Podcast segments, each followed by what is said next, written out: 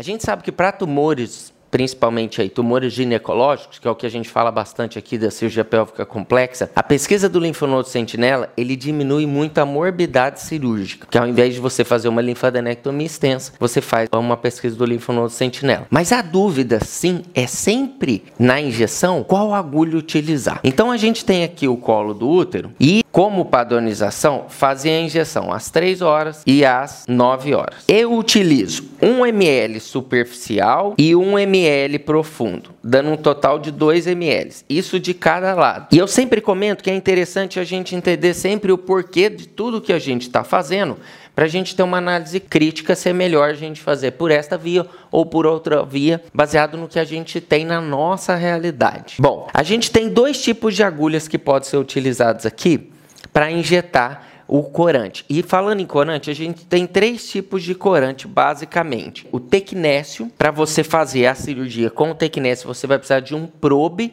laparoscópico e a injeção é igual à injeção do azul e do verde. A gente tem o azul, que pode ser utilizado o azul patente, ou azul de metileno, e a gente tem o verde de indocianina. Com o azul, você não precisa de nenhum material especial, você vai fazer a injeção igual e vai abrir os espaços, tentar identificar os linfáticos corados por azul. Do verde, você precisa de uma imunofluorescência para fazer a transição da imagem normal, que é a que a gente vê na realidade, para a imagem captando aquele verde que você injetou. Existe hoje no mercado aí dois tipos de câmeras para isso. Uma câmera mantém a imagem real e do lado ela faz a imunofluorescência. E a outra que existe é você precisa acionar um pedal e daí ele faz a tela preta e a imunofluorescência fica com a identificação do verde. Aí você aperta de novo, ele volta para a câmera normal.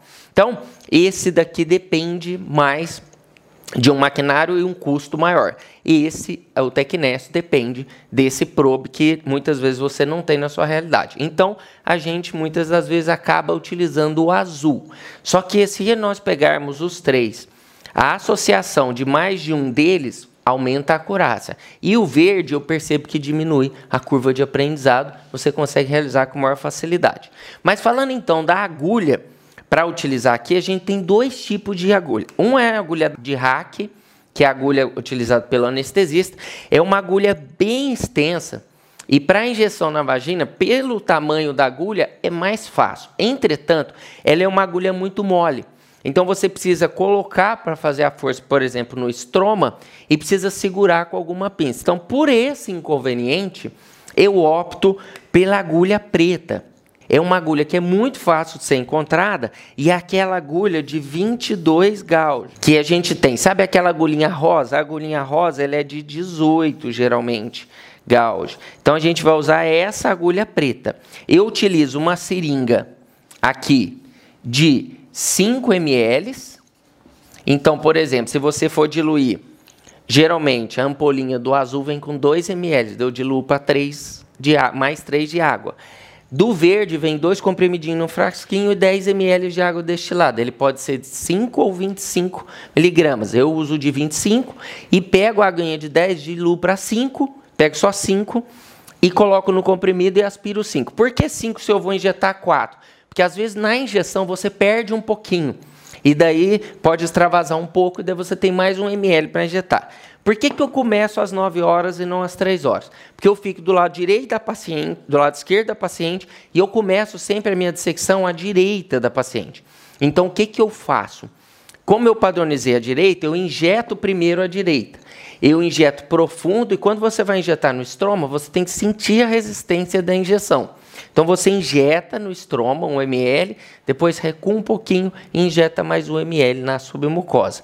Isso do lado direito, aqui às 9 horas, depois eu repito às 3 horas. Faço essa parte via vaginal e daí eu vou para parede abdominal para fazer a primeira punção, o pneu peritônio, inventário da cavidade, Trendelenburg, passo os outros três portais e vou abordar o linfonodo sentinela.